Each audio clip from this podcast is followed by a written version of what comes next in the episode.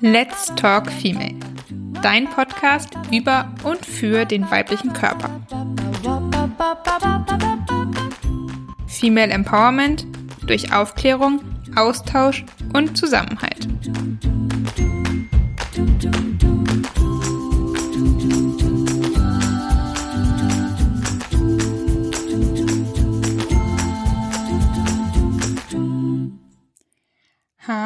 Und herzlich willkommen zu einer neuen Special-Folge von Let's Talk Female.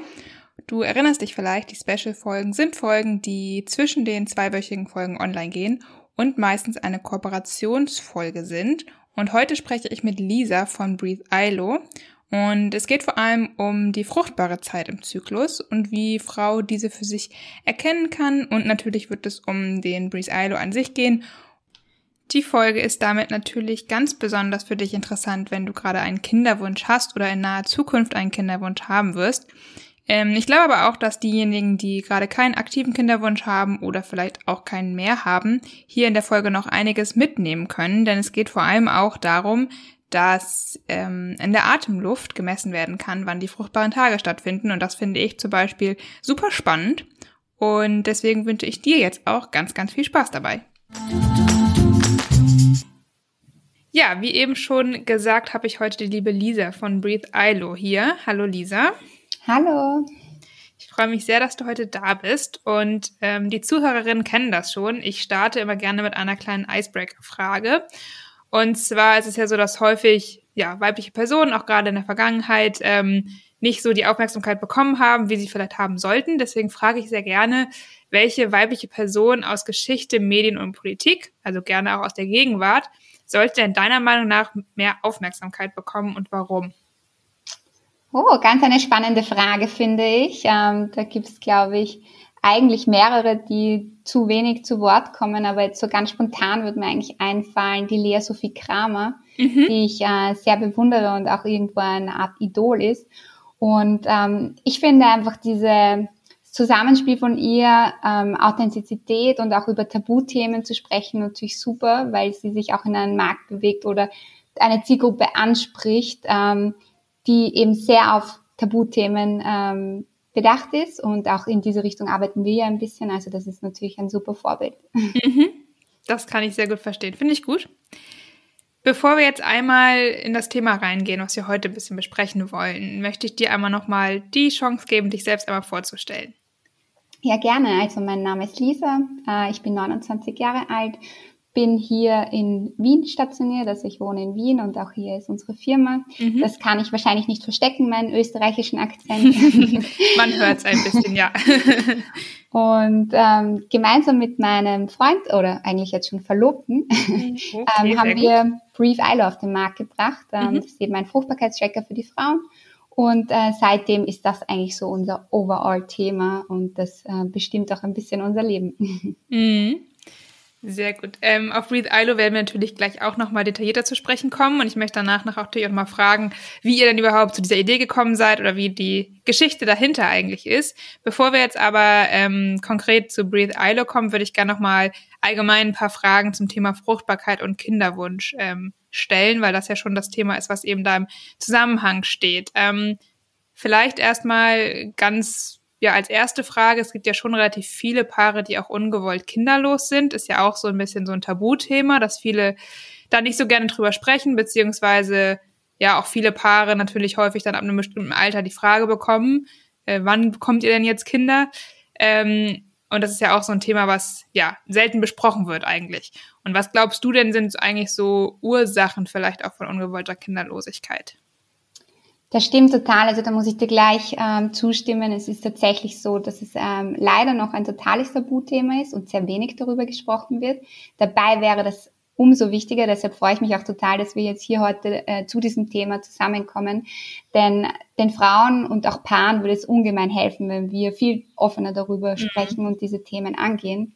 Ähm, und die Gründe, warum das in letzter Zeit ein bisschen mehr aufkommt oder ähm, schwieriger wird, sind eigentlich sehr vielseitig. Ja, also auf der einen Seite haben wir sicher den größten Grund ist, dass bei den Frauen vor allem im Vordergrund steht, dass sie halt die Ausbildung zu Ende machen möchten und, ähm, und den, einfach den Einstieg ins Berufsleben haben, auch so ein bisschen immer in diesen Twist sind, ob sie jetzt Karriere ähm, oder Familienplanung ähm, an vorderste Stelle stellen und die Frau natürlich dadurch ein bisschen älter wird, ähm, mhm. wenn sie wenn sie den Kinderwunsch entwickelt. Und das ist eigentlich sozusagen das größte Problem, denn man sagt, also in Deutschland zum Beispiel ist das Durchschnittsalter der Frau beim ersten Kind 31 Jahre. Ähm, also das hat sich schon ganz stark verändert. Früher äh, war das auf jeden Fall noch in den 20ern. Und die biologische Uhr hat sich aber leider nicht in diese Richtung entwickeln, mhm. so wie wir das haben. Und das ist eigentlich einer der Hauptgründe, warum das so ist. Mhm. Was meinst du denn, oder hast du da eine Zahl, was so eigentlich das bessere Alter wäre, um vielleicht schon das erste Kind zu bekommen? Ja, also an sich, ähm, also ich möchte da überhaupt nicht jetzt einschränkend sein, weil ich äh, bin ja auch selber 29 und habe noch kein Kind. ähm, das wäre jetzt auch komisch, wenn ich ähm, da nicht authentisch wäre. Also ich finde das auch völlig in Ordnung, dass man sagt, man möchte ähm, zuvor Dinge abschließen oder man fühlt sich auch noch nicht bereit. Und ich habe auch volles Verständnis, wenn man sagt, man ist mit 35 bereit. Ähm, man muss aber immer ein bisschen schauen, was ist so mein Plan auch für die Zukunft. Ja, wenn ich sage, ich möchte zwar schon Kinder haben, aber ich möchte eigentlich ein Kind haben und äh, mich voll darauf konzentrieren, dann ist es wahrscheinlich auch mit 35 noch nicht zu spät oder auch noch später nicht. Ja, man kann, gibt verschiedenste Wege auch später, auch wenn die Fruchtbarkeit abnimmt, ähm, Kinder zu bekommen. Aber wenn man jetzt schon so viel ähm, sagt, man möchte eigentlich fünf Kinder haben, mhm. ja, dann ist es natürlich ein bisschen zu spät, Mitte 30 darauf zu kommen, sondern dann wäre natürlich das ideale Alter schon Anfang 20, äh, spätestens Mitte 20 mit der Familienplanung tatsächlich zu beginnen. Und ähm, ich glaube, das ist halt wichtig, dass man hier auch realistische Vorstellungen hat, ja. Hm. Und meinst du, es könnte auch sein, dass manche Frauen oder auch Paare grundsätzlich vielleicht gar nicht richtig über ihre Fruchtbarkeit Bescheid wissen? So, also wann sie überhaupt fruchtbar sind? Ja, auf jeden Fall. Also wir sehen, das ist ein ganz großes Thema, ja. Ähm, wir bei Brief ILO, wir haben ja auch sozusagen immer ein offenes Ohr und wir versuchen über all unsere Kanäle äh, mit den Menschen zu sprechen und Aufklärung zu schaffen. Und da kommen wir immer wieder drauf, dass es ein Riesenthema ist, das nicht bekannt ist. Wann ist überhaupt die fruchtbare Phase? Ähm, wann kann ich überhaupt schwanger werden? Weil das muss man schon sagen, das wird uns halt so in der Schule oder auch von den Eltern ganz irgendwie so ähm, eingebläut, dass wenn man einmal vergisst, zum Beispiel die Pille zu nehmen oder einmal kein Kondom verwendet, dann wird man sicher sofort schwanger und das in vielen Fällen wäre das jetzt auch eine Katastrophe, wahrscheinlich vor allem für die ähm, für die Eltern, weil sie das ähm, immer irgendwie erst später für die Kinder vorsehen. Und das ist halt ein Riesenproblem. Das heißt, es hat sich so in unseren Köpfen festgesetzt, dass wenn man einmal vergisst zu verhüten, dass man dann sofort schwanger wird. Und äh, tatsächlich ist es aber so, dass es einfach nur eine gewisse Zeit im Zyklus gibt, wo man schwanger werden kann. Ähm, und deshalb ist hier Aufklärung ganz, ganz wichtig und ähm, das zu wissen ist wirklich enorm wichtig. Ja. Mhm. Wenn wir jetzt gerade bei dem Thema sind, magst du auch einmal verraten, wann oder wie groß dieses Fenster eigentlich ist und wann dieses Fenster eigentlich ist, an dem äh, ja, Paare dann zusammen eigentlich fruchtbar sind? Natürlich, ja. Ähm, es ist so, dass die Frau tatsächlich, äh, geht man davon aus, nur an sechs Tagen im Zyklus ähm, wirklich die Möglichkeit hat, schwanger zu werden. Und das heißt eigentlich gar nicht, dass sie jetzt tatsächlich an diesen äh, sechs Tagen fruchtbar ist, ähm, denn die Frau ist nur fruchtbar, wenn sie den Eisprung hat. Das heißt, nur da kann die Eizelle befruchtet werden. Und dieser findet wirklich nur 12 bis 24 Stunden im Zyklus statt. Ähm, aber, jetzt kommt das Positive, es kommt ja auch ein Mann dazu und die Spermien können bis zu fünf Tage überleben und sich in Position setzen, um dann die Eizelle zu befruchten. Und so kommt man in der Wissenschaft eigentlich auf diese sechs fruchtbaren Tage. Mhm. In der Realität sieht es dann natürlich so aus, dass ähm, die Tage Richtung Eisprung oder die, ähm, sage ich mal, in den neuesten Studien sogar zwei bis drei Tage vor den Eisprung die noch einmal wichtigeren Tage sind, also wo man wirklich ganz hochfruchtbar ist und die anderen ist, ähm, haben halt eine geringere Wahrscheinlichkeit, aber doch noch eine hohe jetzt im Vergleich zum restlichen Zyklus. Mhm. Das heißt, es ist ja eigentlich nur ein kleiner Part des Zyklus, wo man tatsächlich schwanger werden kann. Genau, richtig. Und da ist wahrscheinlich auch für viele das Problem, dass sie nicht so richtig wissen, wann dieser Zeitpunkt eigentlich ist. Ne? Also ich kann das ja auch von mir selber sagen. Man, man hat ja immer diesen Standard 28-Tage-Zyklus im Kopf mit Eisprung an Tag 14. So, und wenn man davon ausgehen würde, dann wären das ja ungefähr Tag, weiß ich nicht, 11 bis 14, an dem man wahrscheinlich am fruchtbarsten wäre. Ähm, dem ist ja aber nun mal nicht so. Das wissen wir ja jetzt mittlerweile, dass dieser Standardzyklus meistens nicht so stattfindet. Genau. Ähm, hast du da irgendwie erstmal jetzt nochmal Tipps, wie man da denn eigentlich dann feststellen kann, ähm, wann die fruchtbaren Tage sind? Ja, auf jeden Fall. Ähm, also zuerst mal auch ein bisschen zur Statistik. Ähm, eigentlich haben diesen 28-Tage-Zyklus, von dem du redest, ähm, nur maximal drei Prozent der Frauen, die jetzt nicht ähm, hormonell verhüten. Das heißt, ja. durch die Einnahme zum Beispiel von der Pille wäre das natürlich tatsächlich schon so.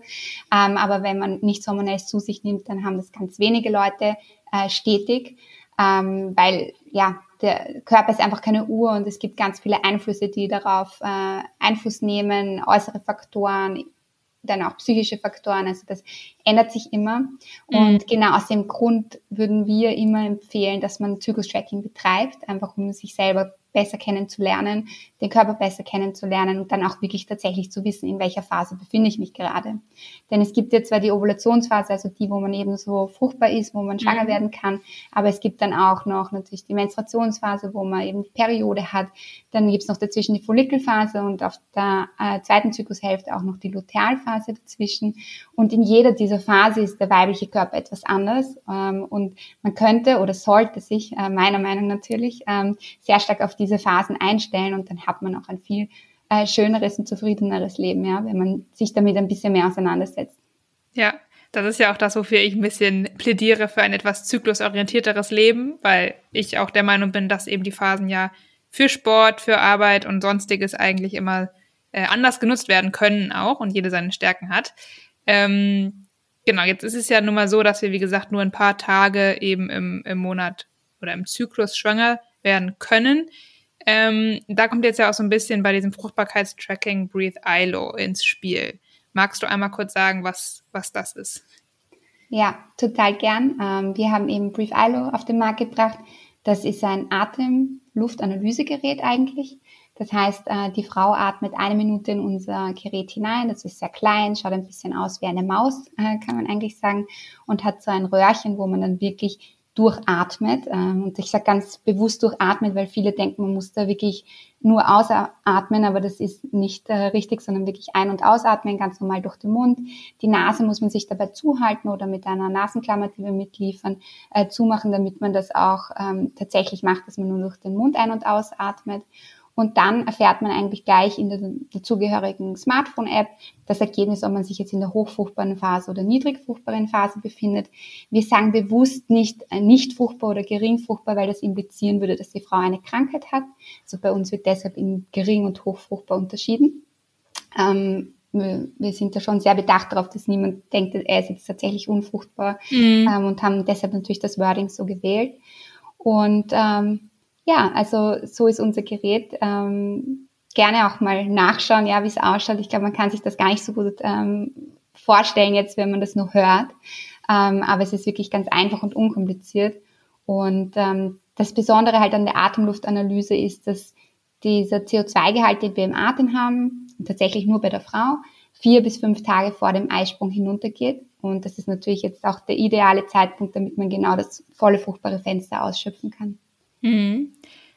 Ich habe da jetzt auch das Glück gehabt, dass ich das schon mal ausprobieren durfte. Ähm, da sage ich auch gerne gleich noch mal ein, zwei Sätze dazu. Für mich war jetzt noch mal die Frage so ein bisschen, ähm, ob du eine Erklärung dafür hast, warum der CO2-Gehalt eigentlich dann ähm, während der fruchtbaren Phase runtergeht. Ja, das ist das Schöne, das ist die Biologie der Frau, die auch tatsächlich körperliche Anzeichen macht, wenn sie in die fruchtbare Phase kommt. Das kennt man ja aus der Tierwelt äh, sehr häufig und so ist es auch bei den äh, Menschen, bei den Frauen an sich. Es gibt auch andere Körpersignale, die der äh, Körper von sich gibt. Und äh, bei der Atemluft ist es allerdings so, dass es eine Art Hyperventilation ist, um das jetzt vereinfacht auszudrücken. Und die findet eben diese vier bis fünf Tage vor dem Eisprung statt. Also das heißt, die Frau atmet da schneller. Und genau das können wir messen. Aber das ist natürlich etwas, was ganz unbemerkt passiert. Also ich habe mhm. noch keine Frau getroffen, die ähm, jetzt gedacht hat, ah, das habe ich gemerkt. Ähm, das war auch die Komplexität sozusagen, so ein Produkt auf den Markt zu bringen, weil es ist einfach so ein geringer Wert, ähm, der der Abfall ist. Äh, und wir haben da auch wirklich fünf Jahre lang daran getüffelt und geforscht und entwickelt, bis wir dann so weit waren, dass wir das auf den Markt bringen konnten. Mhm. Jetzt kommen wir auch mal so ein bisschen zu der Entstehungsgeschichte, weil ich sag mal, wie kommt man denn auf die Idee zu überprüfen, oder überhaupt auf die Idee, dass der Zyklus da einen Einfluss auf die Atemluft haben kann? Also wie seid ihr darauf gekommen, überhaupt daran zu forschen? Also wir persönlich sind nicht darauf gekommen, ähm, sondern es gibt tatsächlich schon Publikationen, die reichen in die 50er Jahre zurück. Mhm. Und unser Co-Founder, der Professor Dr. Ludwig Wild, ähm, der war Leiter der Universitätsklinik in Innsbruck. Und der hat sehr viele Jahre seiner Karriere diesem Thema gewidmet und sehr viele Forschungen darin betrieben und auch etliche Studien am Universitätsklinikum gemacht, aber das war natürlich ganz anders, als es jetzt mit unserem Gerät möglich ist. Wirklich mit äh, riesigen Maschinerien direkt auf der Uni und jeder musste, also die Frau musste dann wirklich jeden Tag hineinkommen und die Atmung dort durchführen, um dann korrekte Ergebnisse haben zu können. Also mega aufwendig und überhaupt nicht praktikabel für heute. Und ähm, er hat dann unseren anderen Co-Founder, äh, den Dr. Horst Rüther, getroffen, der in der Medizintechnik war und sie haben halt sehr viel darüber gefachsimpelt und äh, sich irgendwie gedacht, da muss es eine Lösung geben, dass man das der breiten Masse, also den Frauen zugänglich macht.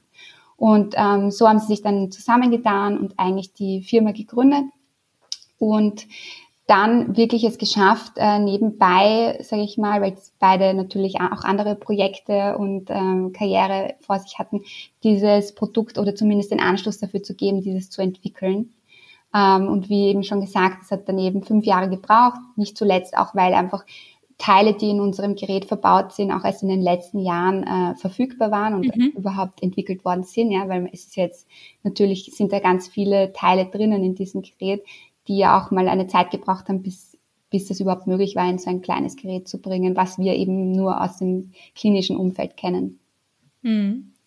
Ja, ich finde es ich find's super spannend und ich kann an der Stelle ja auch mal ganz kurz berichten, was ich für Erfahrungen gemacht habe, weil ja, ich ähm, eigentlich ja ähm, NFP anwende. Also ich tracke meinen Zyklus jetzt schon länger und ähm, beobachte eben mein, die Veränderung des Zervixschleims, was ja auch ein Symptom ist, das eben im Zyklus sich verändert und messe auch jeden Morgen meine Basaltemperatur. Und daher weiß ich ja eigentlich auch ungefähr immer, wann eben mein fruchtbares Fenster ist. Ähm, insbesondere eben anhand des Zellwechsschleims, aber im Nachhinein kann ich natürlich dann auch durch die Temperaturerhöhung ja. nochmal sehen, wann es ungefähr war. Und ich muss sagen, ich habe den, den Breathe ILO ausprobiert und war erst ein bisschen skeptisch, muss ich ganz ehrlich sagen, ähm, inwieweit das auch mit meinen NFP-Auswertungen übereinstimmt am Ende.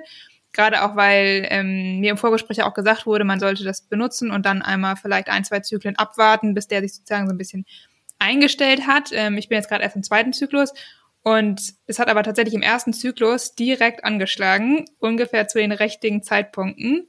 Mhm. Ähm, und da muss ich sagen, war ich wirklich äh, sehr, sehr überrascht, ähm, dass das tatsächlich ziemlich genau mit den NFP-Auswertungen übereinander gepasst hat.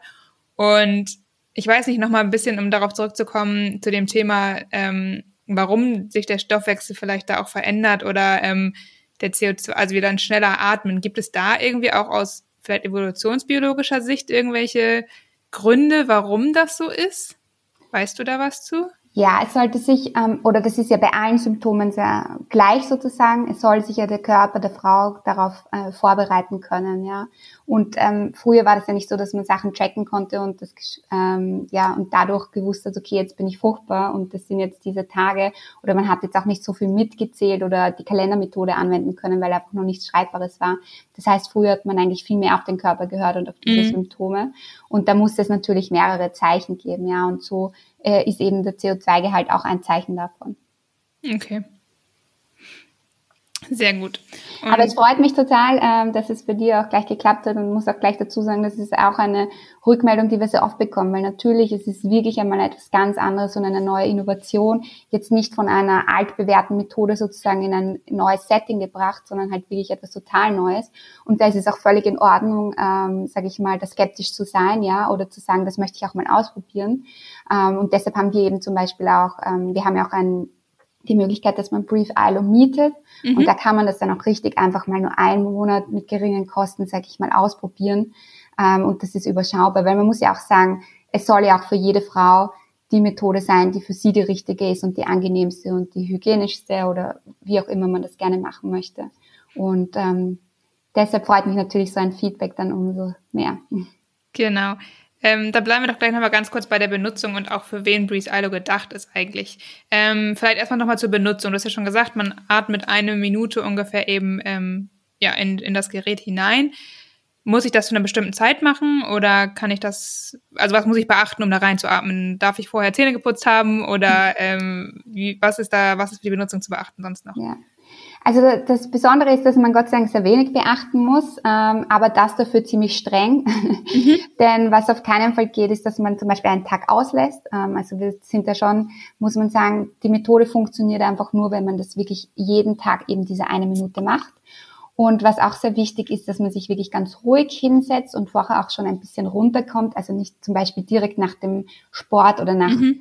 ähm, nach ähm, Mittagessen zum Beispiel das macht, sondern wirklich schaut, dass man da kurz mal in Ruhe da sitzt, ähm, eben nur durch den Mund ein- und ausatmet und äh, das Gerät dann in Ruhe verwendet. Ähm, und ansonsten haben wir eigentlich da keine Einschränkungen. Wir haben auch von der Tageszeit keine Einschränkungen in unseren Studien sehen können.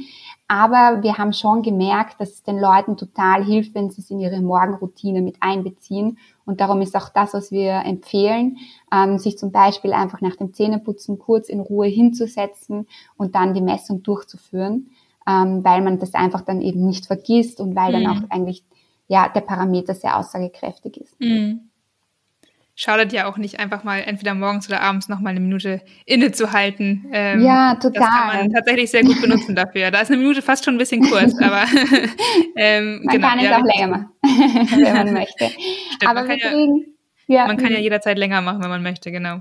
Wir bekommen vor allem von Frauen, äh, die schon ein Kind, äh, sag ich mal, haben oder ein kleines. Kind irgendwie die Rückmeldung, dass das total entspannend ist, dass sie sich mal diese eine Minute in der Früh kurz gönnen, bevor mhm. sie dann so sagen, okay, jetzt startet der Tag und jetzt muss ich rennen oder das und das machen und alles mögliche erledigen.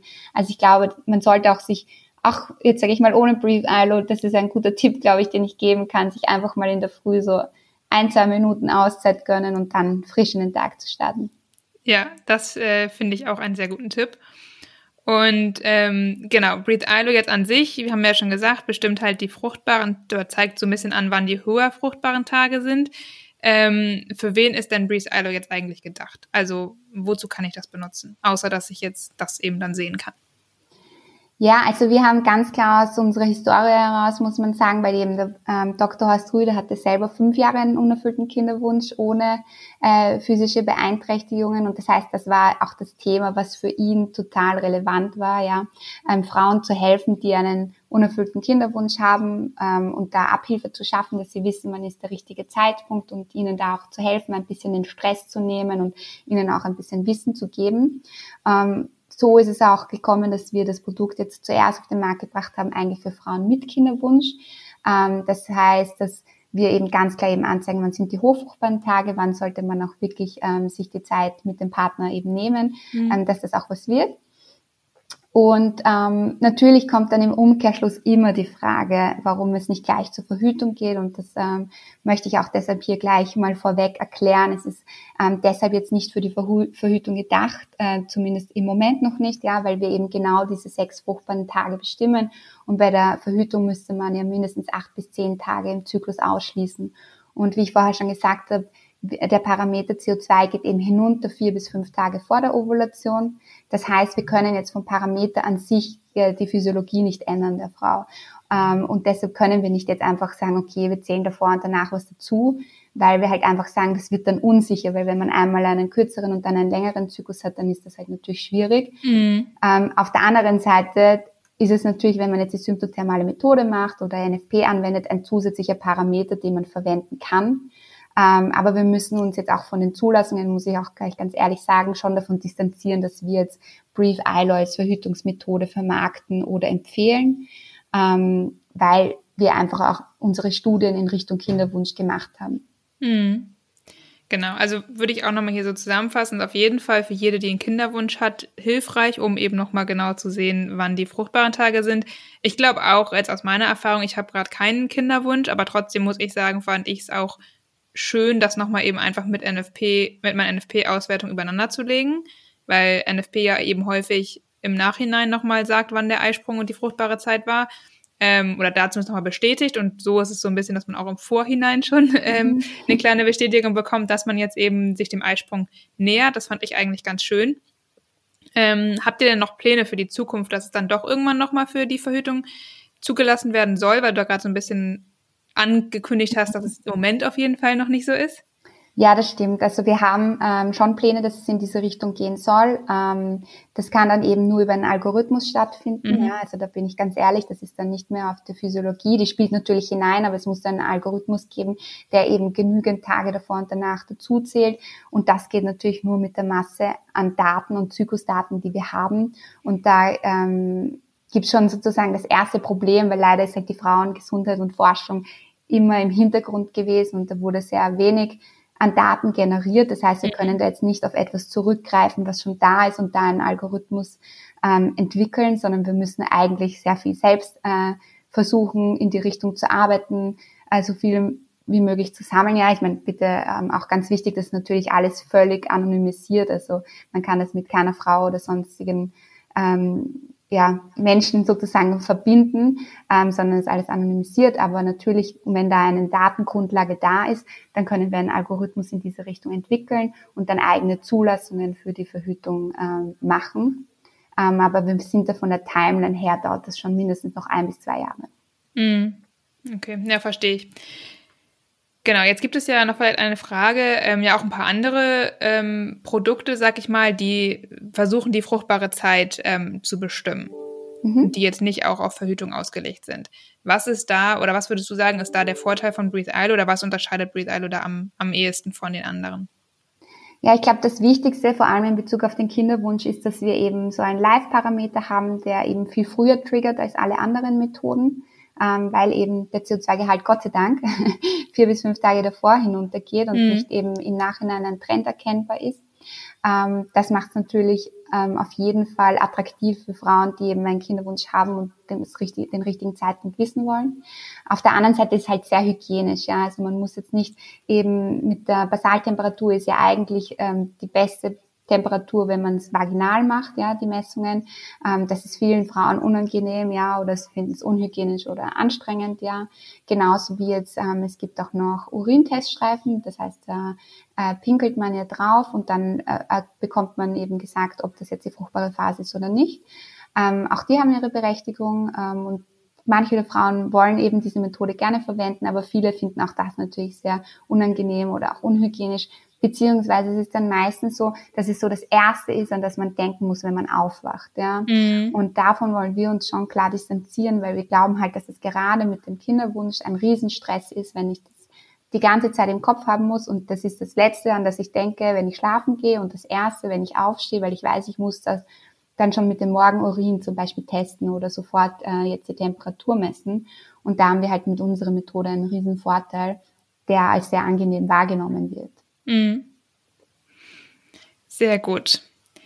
Okay, dann habe ich noch eigentlich als letzte Frage, ähm, ob du noch irgendwas hast, was du den Zuhörerinnen zum Schluss gerne mitgeben möchtest. Ja, ich würde total gerne ähm, allen mitgeben, dass sie bitte über solche Themen ganz offen sprechen im Freundeskreis, oh, ja. Familienkreis und da nicht so ein Tabuthema draus machen, weil ich glaube, wenn wir alle da mehr drüber sprechen würden, dann würden wir uns viel mehr gegenseitig unterstützen und ich sage auch immer, so umso offener ich bin, umso offener kommt mir etwas entgegen. Mhm. Ähm, und dann wären viele Themen gar nicht so ein Tabu. Und es wäre eigentlich schön, wenn man sich da gegenseitig supporten könnte. Ja. Ich glaube auch, dass man da auch sehr viel voneinander lernen kann einfach. Also ich hatte das jetzt noch nie mit dem Thema Kinderwunsch, aber ja auch so Zyklusbeschwerden oder ausbleibende genau. Periode ist ja auch noch ein gewisses Tabuthema. Und ich finde auch, es hilft immer, wenn man darüber redet und sich austauscht, weil vielleicht hat ja jemand anders einen Tipp, ähm, oder irgendwie äh, auch eine ähnliche Erfahrung und äh, man kann sich dann gegenseitig irgendwie auch ja unterstützen und Tipps geben, einfach um eben vielleicht auch eine Lösung zu finden. Total, ja. Und ähm, es muss ja nicht immer nur alles mit dem Gynäkologen besprochen werden, mhm. ja. Oft haben auch deine Freundinnen vielleicht schon Tipps und ich meine, alles, was jetzt eben, wie du sagst, die Zyklusstörungen angeht, das hat ja fast jeder schon einmal erlebt, ja. Äh, einer halt vielleicht früher als der andere, aber irgendwas ähm, hat jede Frau schon mal oder eine Geschichte dazu oder hatte mhm. äh, schon Schwierigkeiten und dann wäre es doch super, wenn wir uns da gegenseitig mehr Wissen generieren könnten und gegenseitig helfen. Ja, finde ich, finde ich sehr gut. Und ähm, wenn jetzt irgendeine Zuhörerin sagt, Breathe ILO finde ich klingt super spannend, ähm, wie, wie findet man euch denn oder auch ähm, euer Produkt? Ja, ähm, also sehr gerne. Wir haben natürlich eine eigene Webseite, das ist www.briefilo.com. Ähm, da versuchen wir jetzt abseits natürlich vom Verkauf von unserem Gerät auch sehr viel äh, Wissen ähm, zu vermitteln, weil wir haben einen eigenen Blog und man muss auch dazu sagen, dass bei uns wirklich alles wissenschaftlich belegt ist und aus Studien entnommen, ähm, aber natürlich in leichte Sprache gebracht, so dass es jeder versteht ähm, weil uns das einfach ein großes Anliegen ist. Äh, und genauso verfahren wir auch auf unseren anderen Kanälen. Also man findet uns unter Brief Isle auf Instagram, auf Facebook, TikTok auch äh, sogar. und ähm, ja, da würden wir uns natürlich freuen, wenn wir auch noch mehr ähm, Community aufbauen können, weil eben, wie gesagt, ich glaube, auch das hilft und ähm, wir sind auch immer offen, dass man uns Sachen fragt oder dass man uns schreibt, jetzt unabhängig davon, ob man unser Gerät hat oder nicht. Mhm. Genau, ich werde auf jeden Fall natürlich auch nochmal die Website und Instagram und Co. in den Show Notes verlinken dann, wenn die Folge ja. online geht. Ähm, genau, ich finde super cool, was ihr macht und vor allem fand ich super überraschend, auch mit diesem CO2-Gehalt, weil das einfach etwas war, was mir auch nicht bewusst war. Also auch wieder ein Wissen, was leider meiner Meinung nach zumindest noch zu wenig verbreitet ist, dass, ähm, ja, dass man das sozusagen auch in Atemluft eigentlich feststellen kann. Genau. Deswegen auf jeden Fall vielen Dank für das Interview. Ja, vielen Dank auch. Ähm, ich möchte gerne noch abschließend sagen, dass wir natürlich auch einen Gutschein mitgebracht haben für alle Hörerinnen. Sehr ähm, gut. Der ist Minority Half 20 ähm, und kann natürlich auch in unserem Webshop eingelöst werden beim Kauf von Brief ILO. Super cool. den werde ich natürlich auch nochmal in den Show Notes verlinken und dann auch, wenn die Folge online geht, bei Instagram noch einmal teilen, damit dann auch jede, die Interesse daran hat, den Breathe ILO nochmal ähm, ja auch kaufen kann. Gilt das auch der Rabattcode für die Miete oder nur für das Kaufen? Leider nur für den Kauf, weil, ähm, weil in der Miete sind wir schon vom Pricing sehr weit unten. Alles gut. Okay. Ja, dann vielen lieben Dank dir, Lisa. Und ähm, ja, freut mich auf jeden Fall, dass wir das Interview durchgeführt haben heute. Dankeschön, dir auch. So, das war nun die Folge mit Lisa von Breathe ILO. Ich hoffe, dass du nochmal einiges Neues für dich lernen konntest und ich möchte an der Stelle einen Kommentar noch hinzufügen. Das ist mir erst beim erneuten Durchhören der Folge eigentlich nochmal so ein bisschen aufgefallen. Und zwar ging es ein bisschen darum, dass ein Vorteil des Breathe ILO wäre, dass er hygienischer ist als zum Beispiel das Basaltemperaturmessen in der äh, Vagina oder auch ähm, eben das Pinkeln auf einen Teststreifen, der die ähm, Ovulation voraussagt oder den LH-Spiegel misst. Ähm, ich würde das Wort unhygienisch ehrlicherweise nicht benutzen, weil ich äh, messe die Basaltemperatur immer vaginal und sehe da ehrlicherweise keinen unhygienischen Faktor bei. Das ist natürlich aber jeder selbst überlassen, deswegen habe ich auch Lisa da nicht zwischengrätschen wollen, weil es gibt natürlich vielleicht einige von euch, die das tatsächlich unhygienisch finden. Ich finde aber auch, dass das eigentlich kein Thema sein sollte, weil ob ich jetzt im Mund oder in der Vagina messe, ich glaube, das ist letztendlich kein so großer Unterschied. Und ähm, jede sollte am Ende natürlich aber das benutzen, womit sie sich selbst am besten fühlt oder am wohlsten fühlt. Und der Breeze Ilo, die Vorteile, glaube ich, sind trotzdem sehr, sehr klar für diejenigen mit Kinderwunsch. Damit bin ich dann auch am Ende dieser zweiten Special-Folge angekommen. Ich freue mich wie immer sehr über Feedback auf Instagram unter minority.half oder auch über die Website www.minorityhalf.com. Da kannst du mir gerne auch schreiben, wenn du irgendwelche spannende Interviewgäste hast oder Themen, die du hier gerne behandelt haben möchtest. Und jetzt bleibt mir nur zu sagen, bis zum nächsten Mal und stay female.